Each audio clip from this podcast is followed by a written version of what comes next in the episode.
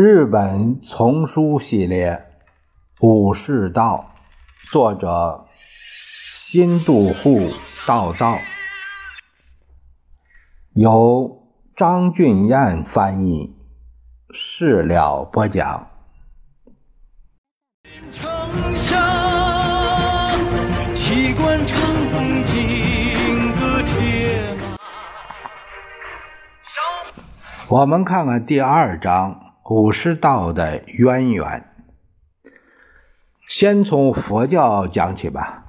佛教给予武士道以平静的听凭命运的意识，对不可避免的事情恬静的服从，面临危险和灾祸，像禁欲主义者那样沉着、悲生而亲死的心境。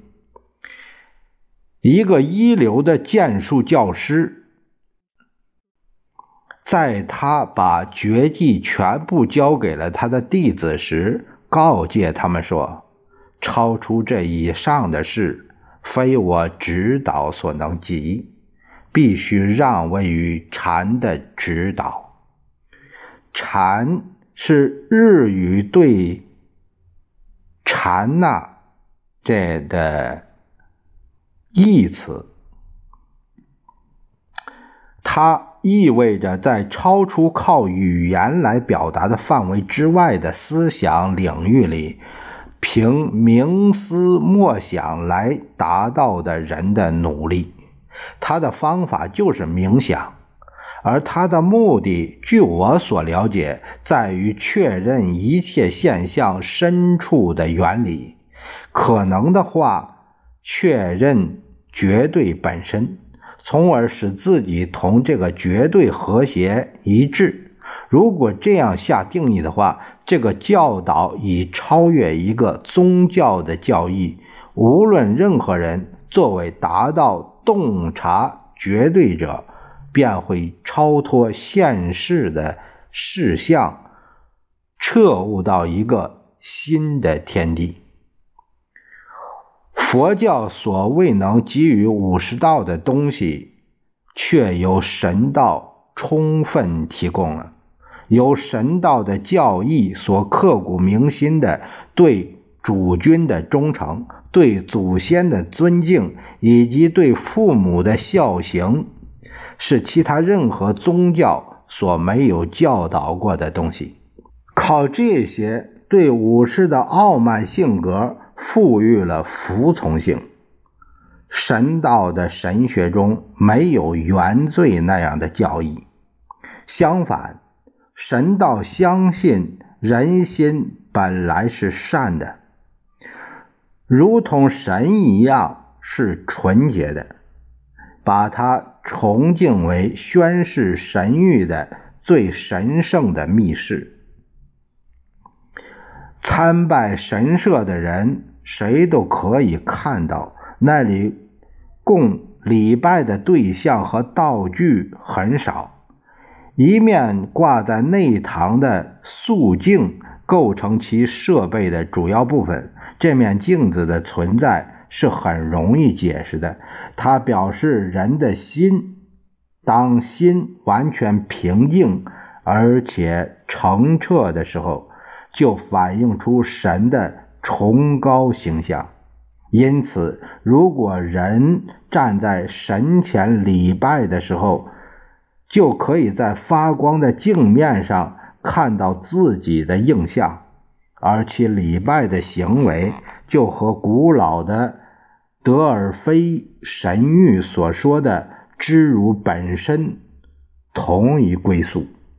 不过，所谓“知你自己”。无论是希腊的教育也好，日本的教育也好，并非意味着有关人的肉体部分的知识，即解剖学或精神物理学的知识。这个知识的性质应是道德的，指人的道德品质的内省。根据蒙森比较希腊人和。罗马人所做的评论：希腊人在礼拜时抬眼望天，而罗马人则是以物蒙头。前者的祈祷是凝视，后者的祈祷则是反省。我国国民的内省本质上和罗马人的宗教观念相同。比起个人的道德意识，毋宁说民族的意识更为显著。神道的自然崇拜使国土接近我们内心深处的灵魂，而他的祖先崇拜则从一个系谱追溯到另一个系谱，使皇室成为全体国民的共同元祖。对我们来说，国土并不意味着可以开采金矿或收获谷物的土地，它是诸神及我们的祖先之灵的神圣住所。再者，对我们来说，天皇不是法律国家的警察的首长，或者文化国家的保护人，他是昊天。在地上的肉身代表，在他那尊贵的身上，同时具备昊天的权力和仁爱。如果说鲍特密先生就英国皇室所说，他不仅是权威的形象，而且是民族统一的创造者的象征，这个是正确的话。呃，我相信这是正确的。如果是正确的话，那么这种说法就日本皇室而言，就应该两倍、三倍的加以强调。神道的教义包含了可以称为我们民族的感情生活中两个压倒一切的特点：爱国心和忠义。阿瑟梅克纳普他说。在希伯来文学中，往往很难区分说的是神的事情呢，还是国家的事情；是说天上的事情呢，还是说耶路撒冷的事情；是说救世主呢，还是说国民自己？的确是这样。这样的混淆也可以在我们民族的信仰，就是神道的词汇中看到。的确。由于用词暧昧，具有逻辑头脑的人们会认为是混淆，但它是一个包容了国民的本能、民族的感情的框架，因而从不装成合理的神学或有体系的哲学。这个宗教，或者说由这个宗教所表现的民族感情。是否会更确切一些呢？彻头彻尾的给武士道灌输了忠君爱国的精神，这些与其说是教义，莫如说作为刺激发挥了作用。因为神道与中世纪的基督教会不同，他对于教徒们几乎不规定任何信仰条款。而是提供了直截了当形式的行为准则。至于说到严格意义上的道德教义，孔子的教诲就是武士道的最丰富的渊源。君臣、父子、夫妇、长幼以及朋友之间的五伦之道。早在经书从中国输入以前，就是我们民族本能的认识到了的。孔子的教诲只不过是把他们确认下来罢了。有关政治道德方面的，他的教诲的特点是冷静、仁慈，并赋予处世的智慧。这些特别适合作为统治阶级的武士。孔子的贵族的保守的言论，极其适应了武士政治家的要求。继孔子之后的孟子，对武士道也发挥了巨大的权威。他的强有力的，而且常常是颇为平民的说法，对于具有同情心品质的人很有魅力。他甚至被认为是对现存社会秩序的危险思想，是反叛性的，因而他的著作曾经长时期成为禁书。尽管如此，这位贤人的言论却永远寓于武士的心中。孔孟的书是青少年的主要教科书。是成年人之间讨论问题的最高权威。不过，只是了解这些圣贤的古籍，还不会受到崇高的尊敬。有一个离艳讥笑那些仅仅在理智上懂得孔子的人，是读了《论语》而不知《论语》。一位典型的武士，这个西乡南州称。文学知识渊博者为书读，而另一个人三浦梅园把学问比喻为臭菜。他说：“学问有如臭菜，如果不认真去掉臭味儿，就难以致用。少读一点书，就少一点学者的臭味儿。”而多读一些书，学者的臭味就更多，真不好办。这样的意思是，知识只有在学习它的人的心里同化了，并在它的本质上表现出来的时候，才能成为真正的知识。一个有知识的专家被认为是一部机器，知识这种东西。被认为是从属于道德情操的人和宇宙，同样被认为是有灵性的，而且是有道德的。赫胥黎关于宇宙的运行是没有道德性的论断，不能为武士道所承认。武士道轻视上述那样的知识。认为知识本身不应该作为目的去探求，它应该作为获得睿智的一种手段去探求。因此，那些没有达到这个目的的人，便被看作只是一架能够遵照要求吟出诗歌名句的方便机器。所以，知识被看成要与生活中的实践。公行相一致，而这个苏格拉底的教诲，在中国哲学家王阳明那里找到其最伟大的解说者。他孜孜不倦地一再重复“知行合一”。在谈到这个问题的时候，请允许我暂且离开主题，这是因为在一些最高尚的武士中。有不少人深受这位哲人的教导的影响。西方的读者会很容易发现，王阳明的著作与新约圣经有许多类似之处。只要允许特殊用词上的差别的话，那么像你们先要去寻求上帝的王国和上帝的正义，如果那样的话。所有这一切东西都会归于你们的说法，就是可以在王阳明的几乎每一页书上都可以看到的思想。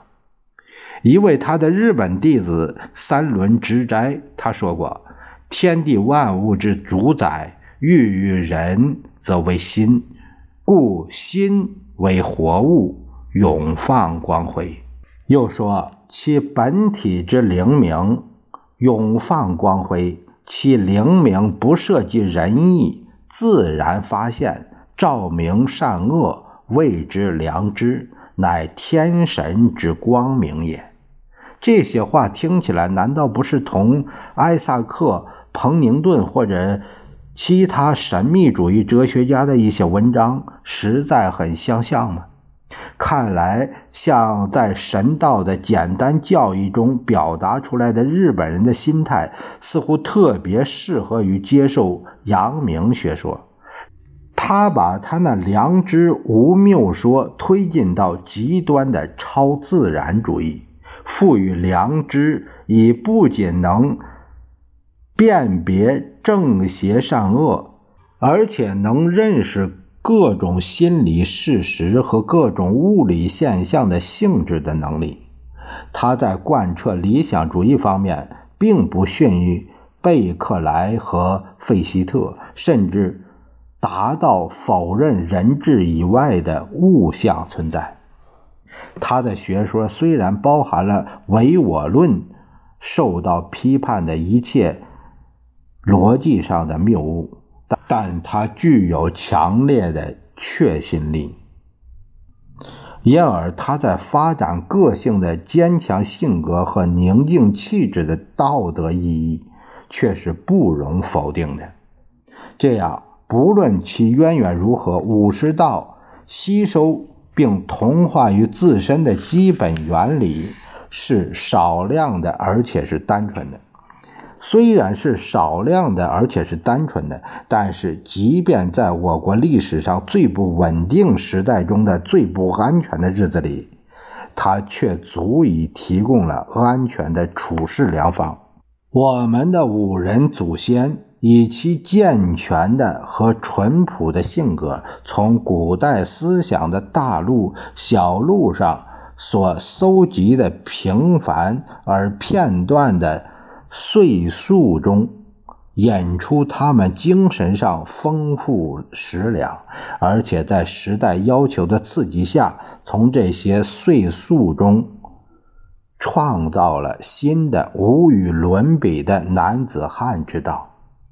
一位敏锐的法国学者德拉马泽里埃尔先生概括他对16世纪的日本印象说：“到了十六世纪中叶，在日本，政治、社会、宗教全都处在混乱之中，但是内乱，返回到野蛮时代那样的生活方式。”个人有必要来维护各自的权利，这些在日本便造出了可以同丹纳所称赞的具有勇敢的独创力、迅速做出决定和拼死去着手的习惯、实践和耐苦的伟大能力的16世纪意大利人相比拟的人来。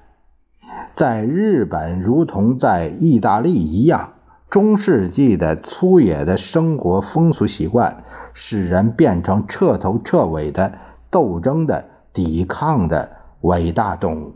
这就是为什么日本民族的主要特征及他们在精神上和气质上显著的复杂性，在16世纪最大限度地发挥出来的原因。在印度以及在中国，人们之间的差别主要在能力上和知识程度上。反之，在日本，除了这些之外，还有性格独特性上的差别。今天，个性是优秀的民族和发达的文明的象征。如果我们借用一下尼采所喜爱的表达方式的话，那就可以说，在亚洲大陆。说到那里的人，就会谈到那里的平原；而在日本和欧洲，却特别是以山岳来作为人的代表。